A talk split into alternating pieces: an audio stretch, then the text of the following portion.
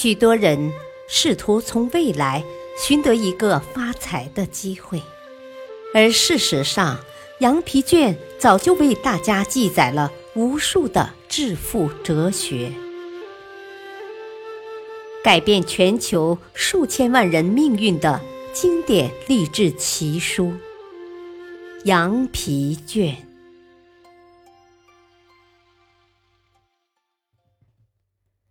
突破常规，正确思考。成功的人就像成功的企业一样，总是带着问题生存。我怎么才能改进自己的表现呢？我如何才能做得更好？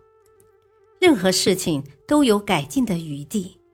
成功者能认识到这一点，因此他总在探索一条更好的道路。突破常规不仅要求打破传统思维，建立理想思维，还要求人们敢于创新。每个人都拥有想象力，而想象力正是创造的源泉。将梦境中的情景尽力描绘出来，就是一种想象力的运作。发明或创造一样东西，也是在发挥想象力。想象力丰富的人。好奇心会比别人强十倍。一个人如果缺乏好奇心，却想做一位出色的实业家，那是相当困难的。好奇心强烈的人，不但对于吸收新知识抱有高度的热忱，而且经常搜寻处理事物的新方法。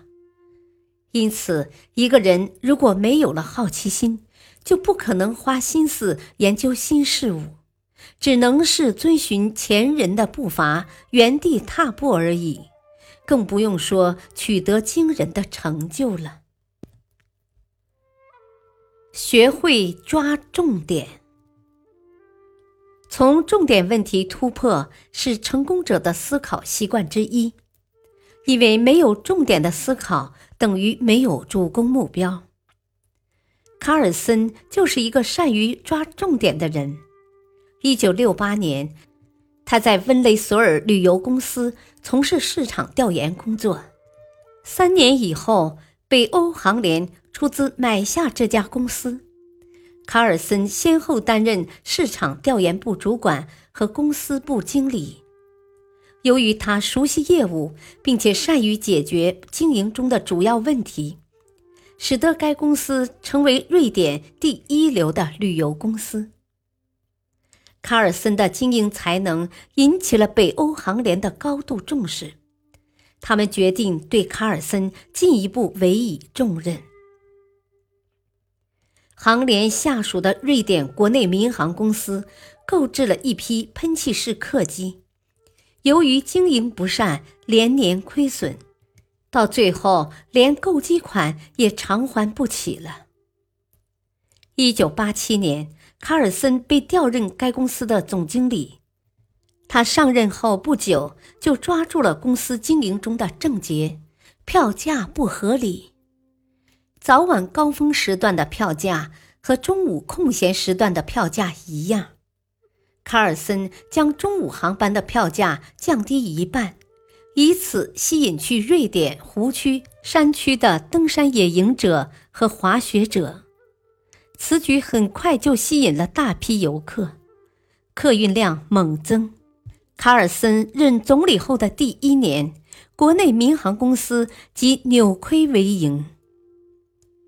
卡尔森认为，如果停止使用那些大型飞机，公司的利润还会进一步增长。一般旅客都希望乘坐直达班机，但庞大的空中巴士无法满足他们这一愿望。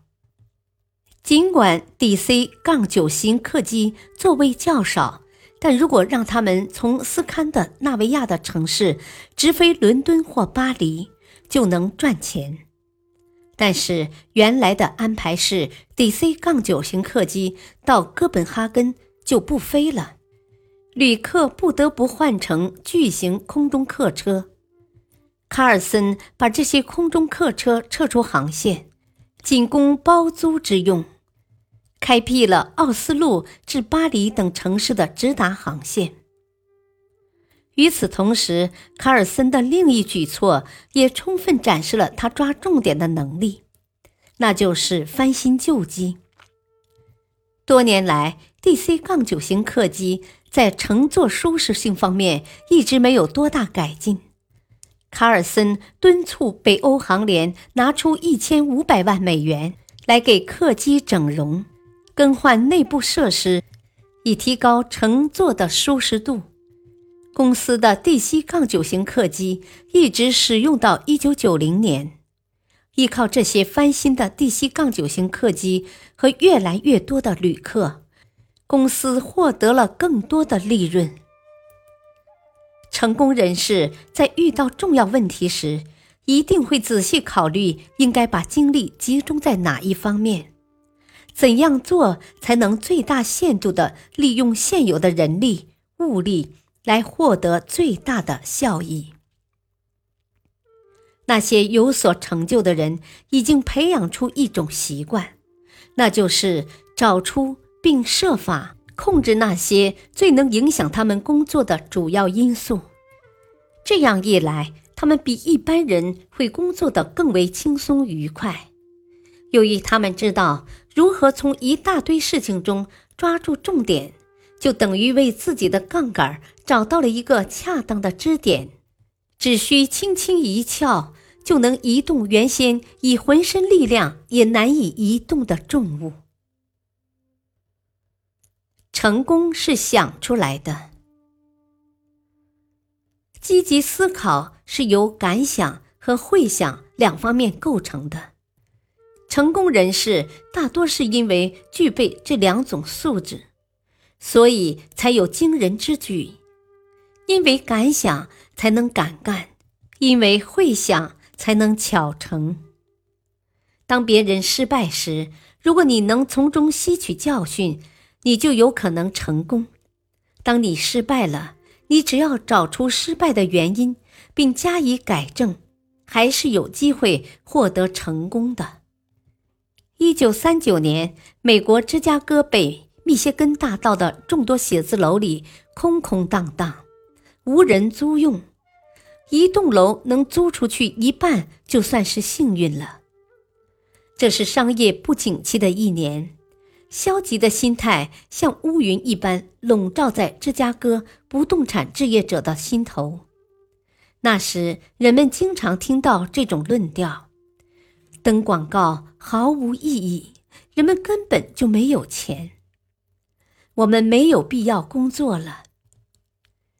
就在这时。一位受雇于西北互助人寿保险公司的经理来到了这个生意惨淡的地区，负责管理该公司在北密歇根大道上的一栋大楼。他接手这项工作时，这栋大楼只租出去百分之十，但不到一年，他就把它全部租了出去，而且他面前还有一串长长的待租人名单。为什么情况会在短短的时间内发生这么大的变化呢？记者采访他时，他介绍了他对整件事的思考。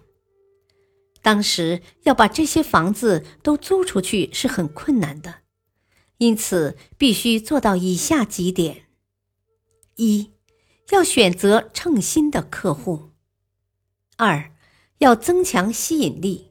客户中心提供芝加哥市最漂亮的办公室。三，租金一定要比客户现在所付的房租低百分之五。